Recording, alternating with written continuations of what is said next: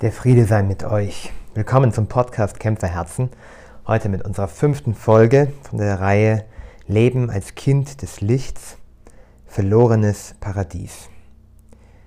Sehr stark, dass du dir wieder die Zeit nimmst, um ein Kämpferherz auszubilden. Ich glaube, es kommt wirklich darauf an, dass wir, dass wir die Zeichen der Zeit richtig deuten können jetzt. Ja? Dass wir anfangen, uns selbst kennenzulernen, wie wir in so einer Krisensituation umgehen, ja, wie wir mit uns selbst umgehen, wie wir mit anderen umgehen. Und ja, meine Hoffnung ist es wirklich, dass ihr, die hier zuhört, eine Entscheidungsstärke gewinnt, dass ihr eine, eine Willensstärke gewinnt, um das, was, was Gott euch aufs Herz legt, in eurem Leben umzusetzen. Bisher haben wir ja in den letzten Folgen vor allen Dingen den Blick auf Gott äh, gelegt und geschaut, okay, er ist riesig, er ist groß, wir befinden uns echt auf der Reise unseres Lebens Gott hat sich als unser Vater offenbart und Gott ist Mensch geworden, um uns nach Hause zu holen. Und jetzt müssen wir ein bisschen den Blick auf uns selbst wenden, auf unsere Situation, damit wir ja, antworten können auf das, was Gott dort tut. Und beim letzten Mal habe ich ja gesagt, Jesus ist zu uns gekommen, um uns nach Hause zum Vater zu holen, um uns nach Hause zu in die Liebe zu holen, weil wir draußen in der Fremde leben. Aber alles fängt an mit dem Eingeständnis, dass ich in der Fremde lebe, dass ich, dass ich nicht das Leben lebe, was eigentlich für mich gedacht war. Und darum soll es heute gehen, das verlorene Paradies. Was hat es damit auf sich? Wir beginnen wie immer mit dem Tagesgebet, einer kurzen Lesung aus dem ersten Johannesbrief. Und dann werden wir uns heute letztendlich mit zwei großen Dingen, Blöcken beschäftigen. Zuerst werden wir uns anschauen, wie ist eigentlich das Verhältnis zu mir selbst und was ist da vielleicht auch im Argen. Und was, im zweiten Schritt, was verrät uns das über unsere Beziehung zu Gott und was, uns, was kann uns das verraten über dieses Wort Sünde, dass wir das noch tiefer verstehen, was das eigentlich bedeutet. Lasst uns beten. Ein mächtiger Gott erhöre unser Gebet und beschütze uns, denn wir setzen unsere ganze Hoffnung auf dich. Reinige uns von aller Sünde und hilf uns in deiner Gnade zu leben, damit wir Erben deiner Verheißung werden. Darum bitten wir durch Jesus Christus, deinen Sohn, unseren Herrn und Gott, der in der Einheit des Heiligen Geistes mit dir lebt und herrscht in alle Ewigkeit. Amen. Im ersten Johannesbrief im zweiten Kapitel heißt es, und daran erkennen wir, dass wir ihn erkannt haben, wenn wir seine Gebote halten. Wer sagt, ich habe ihn erkannt, aber seine Gebote nicht hält, ist ein Lügner und in dem ist die Wahrheit nicht. Wer sich aber an sein Wort hält, in dem ist die Gottesliebe wahrhaft vollendet. Daran erkennen wir, dass wir in ihm sind.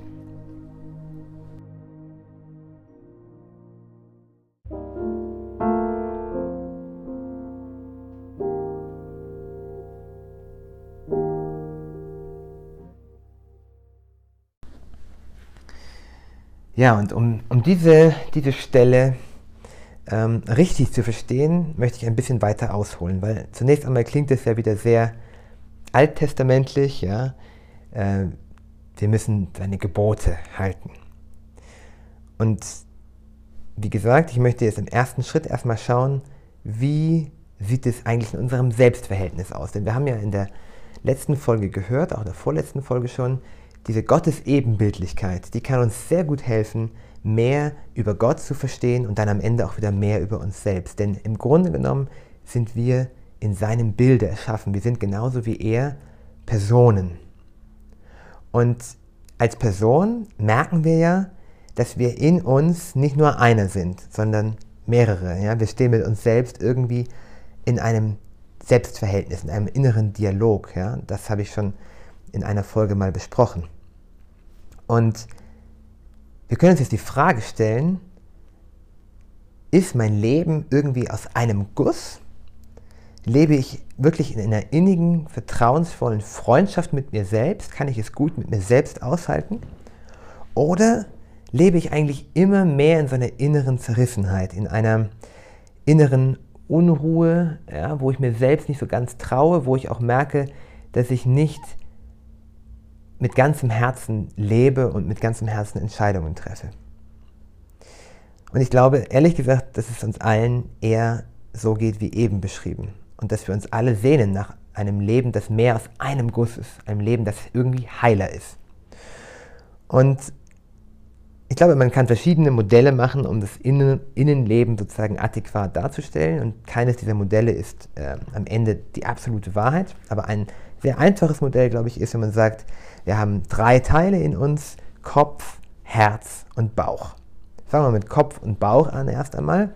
Kopf, das sind sozusagen unsere rationalen Entscheidungen, das ist unser Nachdenken, das sind unsere Überzeugungen, unsere Meinungen, ja, da unsere Vorsätze vielleicht auch. Ja.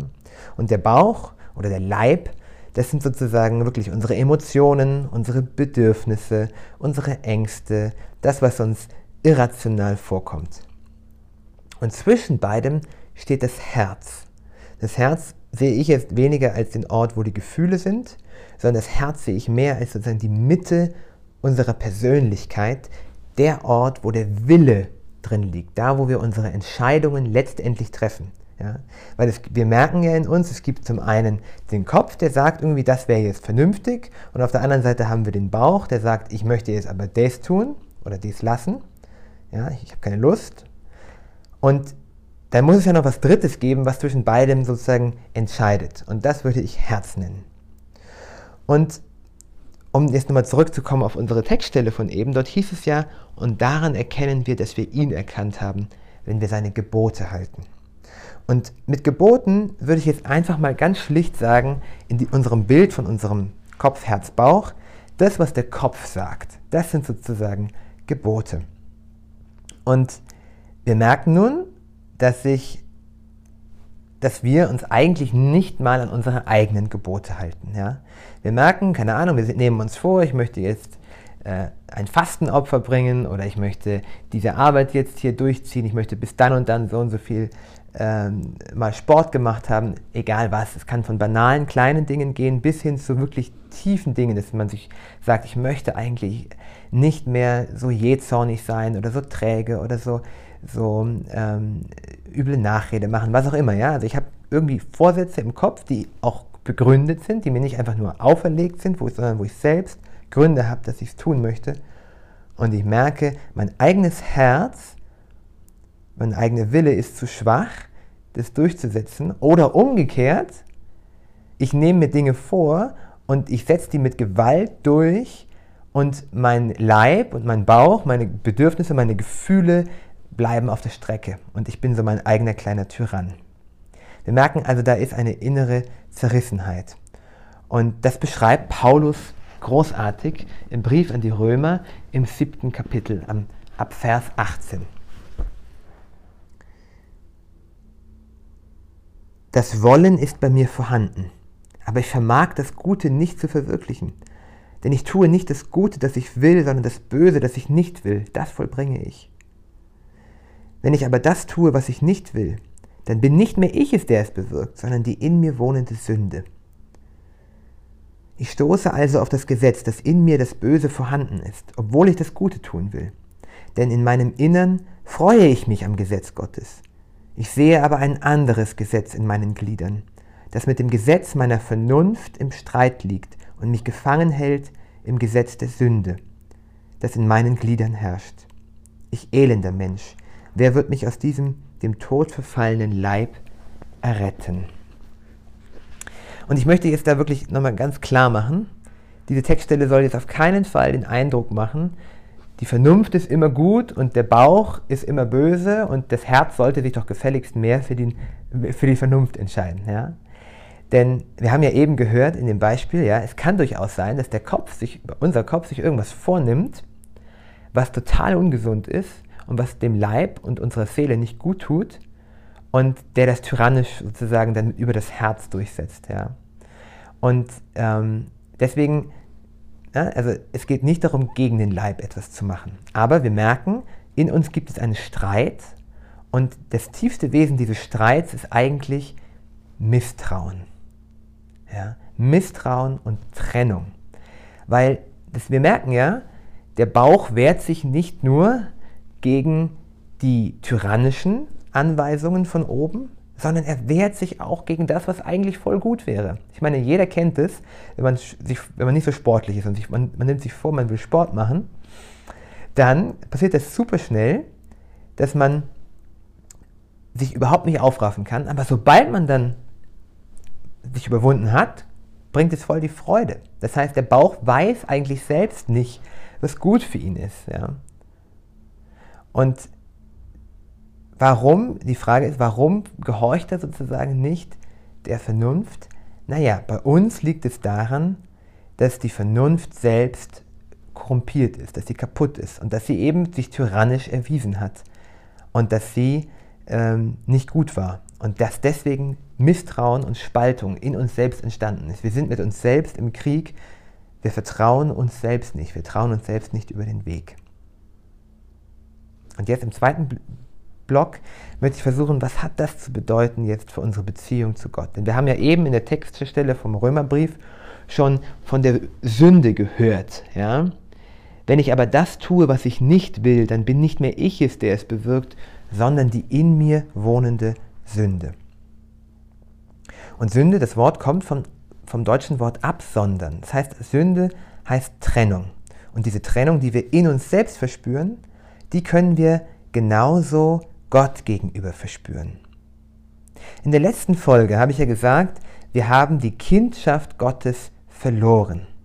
Nicht, dass ihr mich missversteht, ja. Wir können niemals die Liebe Gottes verlieren. Die Liebe Gottes geht von ihm aus und die ist bedingungslos und absolut und die können wir nie loswerden.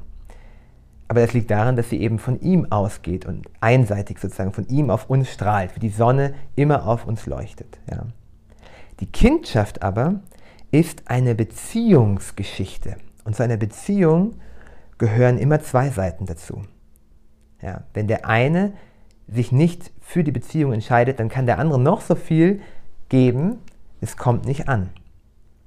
Und bei Beziehungen geht es genauso wie bei uns, unserem Selbstverhältnis wieder um Vertrauen. Die, und das Vertrauen ist immer die Frage, glaube ich daran, dass er mein Bestes will? Oder glaube ich der Lüge, dass er mich klein halten will, dass ich ihm egal bin, dass er mich äh, schlecht behandelt? Und wenn wir jetzt davon ausgehen, dass Gott der absolut gute Vater ist und dass er die Welt geschaffen hat, dass er der gute Schöpfer der Welt ist, ja, dann ist das, sind seine Gebote nichts anderes als das Beste, was uns passieren kann. Das sind sozusagen die Gebote, die Regeln der Liebe, die Regeln des Lebens, die Regeln des Lichts. Und wenn wir uns nicht, wenn wir aber eben nicht mehr ihm vertrauen, dann ist dieses, dieses Beziehungsgeschehen kaputt. Ich möchte das in einem Beispiel veranschaulichen. Ja?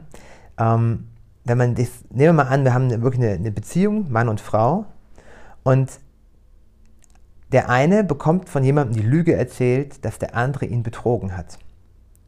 Und selbst wenn das nicht wahr ist, aber er diese Lüge glaubt, kann diese Beziehung komplett vergiftet sein.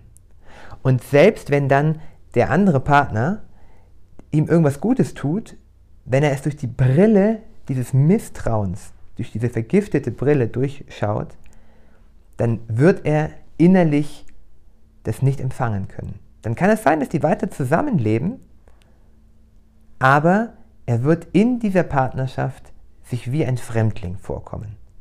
So wie wir uns manchmal in uns selbst wie in der Fremde vorkommen, wie in der Wüste. Und genauso ist es auch in Bezug auf die, den Verlust der Gotteskindschaft. Wir sind immer noch in dem, eigentlich sind wir immer noch in demselben Garten, dem Garten, den Gott für uns geschaffen hat aus Liebe.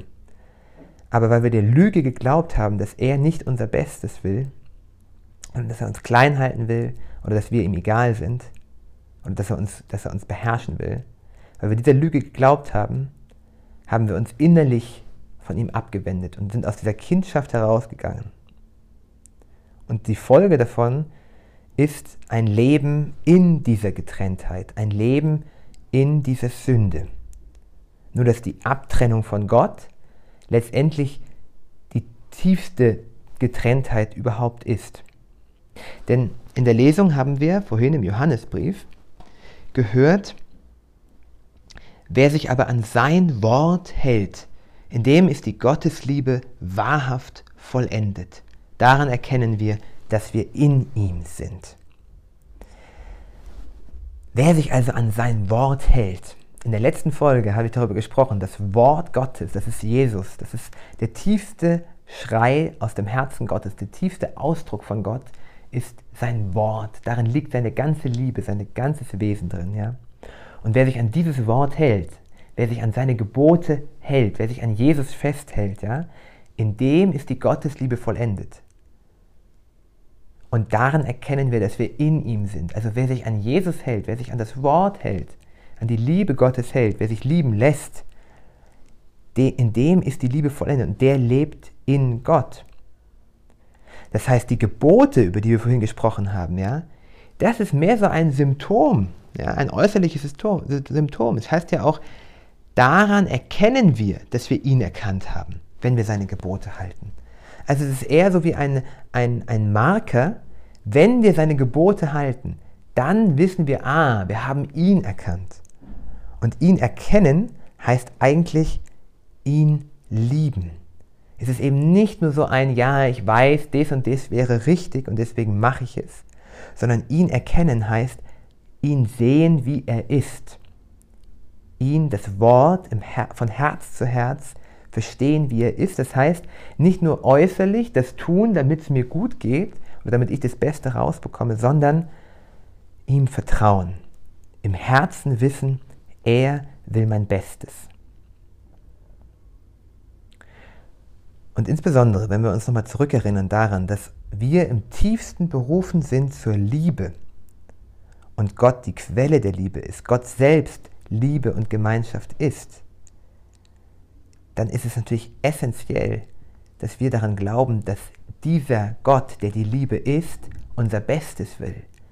Weil wenn wir nicht daran glauben, dass die Liebe unser Bestes will, dann werden wir selbst auch nicht lieben. Dann werden wir misstrauen, dann werden wir spalten, dann werden wir uns von uns selbst, von unserem Nächsten innerlich abwenden. Weil Liebe, Liebe ist ein Risiko, Liebe ist, Liebe ist Hingabe, Liebe ist Vertrauen, Liebe ist sich in die Hand des anderen begeben. Und wenn wir nicht daran glauben, dass er, Gott, unser Bestes will, dass die Liebe das Beste ist, dann werden wir uns auch nicht für sie entscheiden. Und dann bleiben wir in dieser inneren Zerrissenheit.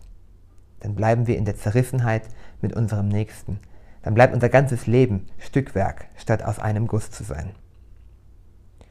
Und das ist die Fremde, wenn wir außerhalb von uns selbst leben, wenn wir in Gemeinschaften leben, die eigentlich keine Gemeinschaften sind, wenn wir zwar äußerlich irgendwie zusammen uns funktional in Beziehung setzen und sagt, ja, der übernimmt den Part und ich übernehme den Part, aber das Miteinander kein Herz zu Herz ist, kein vertrauensvolles Miteinander ist, dass wir den anderen eben nicht erkennen als der, der er wirklich ist, sondern ihn nur durch die Brille des Nutzens betrachten. So wie vielleicht der Bauch und der Kopf sich anschauen, naja, ähm, der, der Kopf kann mir jetzt halt helfen, dass ich irgendwie abnehme und dann fühle ich mich besser und deswegen benutze ich jetzt den Willen, um mich selbst zu knechten, ja, und ich missbrauche eigentlich die ganze Zeit mich. Statt in einem Vertrauen aufeinander zu hören und miteinander zu leben und zu lieben.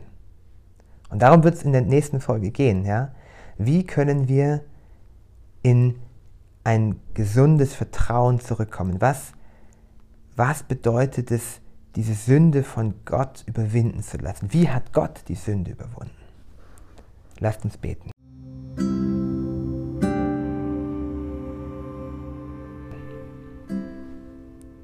Herr Jesus, du bist die Liebe und dein Leben ist vollkommen heilig und ganz. Du bist der Mensch, der nicht mit sich im Streit liegt, sondern der ein echter Freund ist von sich selbst und von, von jedem Menschen, dem er begegnet ist. Und du hast diese Einheit, diese ganz, ganz innige Einheit mit dem Vater. Und ich bitte dich, dass du jedem, der hier zuhört, jetzt hineinnimmst in dieses Vertrauen, in diese Einheit, in diese Freundschaft dass wir wieder trinken können an der Quelle des Lebens. Danke, Jesus, dass du Mensch geworden bist, um uns beizubringen, was die wahre Liebe ist. Dass du uns heimholst aus der Fremde. Amen.